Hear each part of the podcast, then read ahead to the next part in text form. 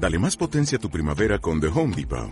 Obtén una potencia similar a la de la gasolina para podar, recortar y soplar con el sistema OnePlus de 18 voltios de Ryobi desde solo 89 dólares. Potencia para podar un tercio de un acre con una carga. Potencia para recortar el césped que dura hasta dos horas. Y fuerza de soplado de 110 millas por hora. Todo con una batería intercambiable. Llévate el sistema inalámbrico OnePlus de 18 voltios de Ryobi. Solo en The Home Depot. Haces más. Logras más. Bienvenidos a Planeta Urantia.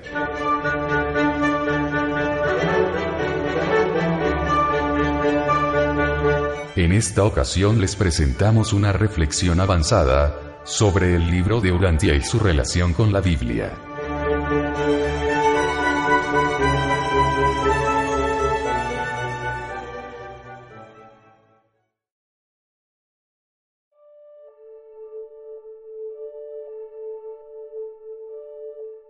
El libro de Urantia no está basado en la Biblia, pero es consistente con sus enseñanzas espirituales.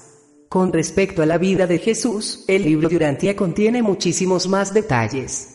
Los estudiosos estiman que el Nuevo Testamento describe solamente 29 días separados de la vida de Jesús, mientras que la descripción en el libro de llena 775 largas páginas con la historia, día a día, del Hijo de Dios, quien vivió en la tierra casi 36 años como el Hijo del Hombre. El libro de Urantia y la Biblia están completamente de acuerdo en la defensa de las realidades espirituales de esperanza, fe, amor, gracia, vida eterna y todas las demás significativas enseñanzas espirituales. Sin embargo, cabe señalar tres doctrinas donde el libro de Urantia discrepa completamente de ciertas interpretaciones comunes hechas a la Biblia.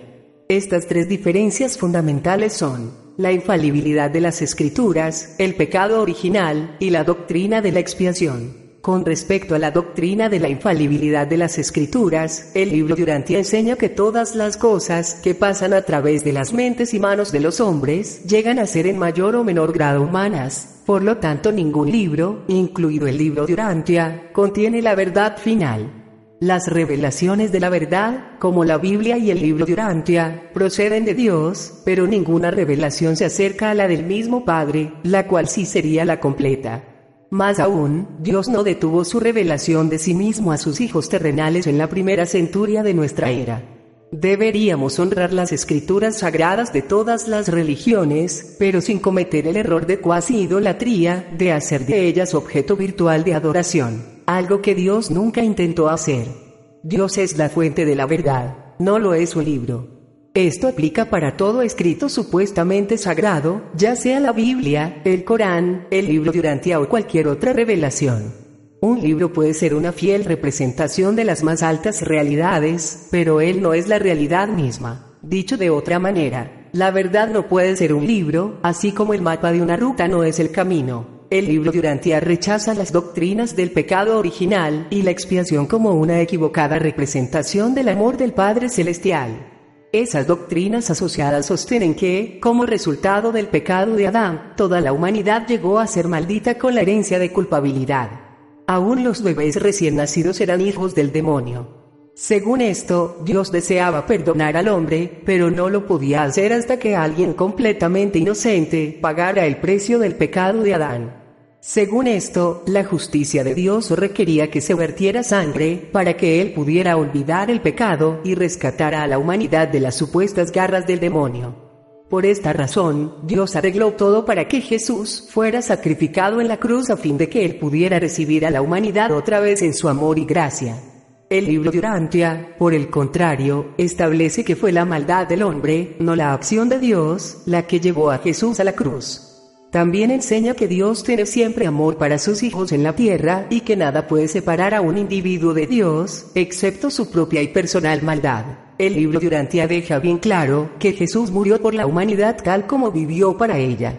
Por lo tanto, Dios no requirió que Jesús muriera en la cruz. Jesús no necesitó conmover el corazón divino del Padre Celestial para que y perdonara a sus hijos terrenales. El Padre siempre nos ha amado y nunca nos culpa de los pecados ajenos. Esta diferencia de conceptos es fundamental y establece los pilares de tolerancia, luz, esperanza y fe que promueve y difunde la quinta revelación, mejor conocida como el libro de Urantia.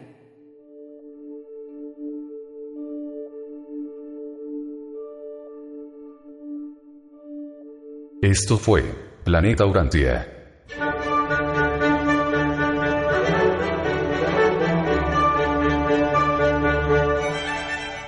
Los invitamos a seguirnos en nuestras redes sociales, los enlaces los puedes encontrar en la descripción.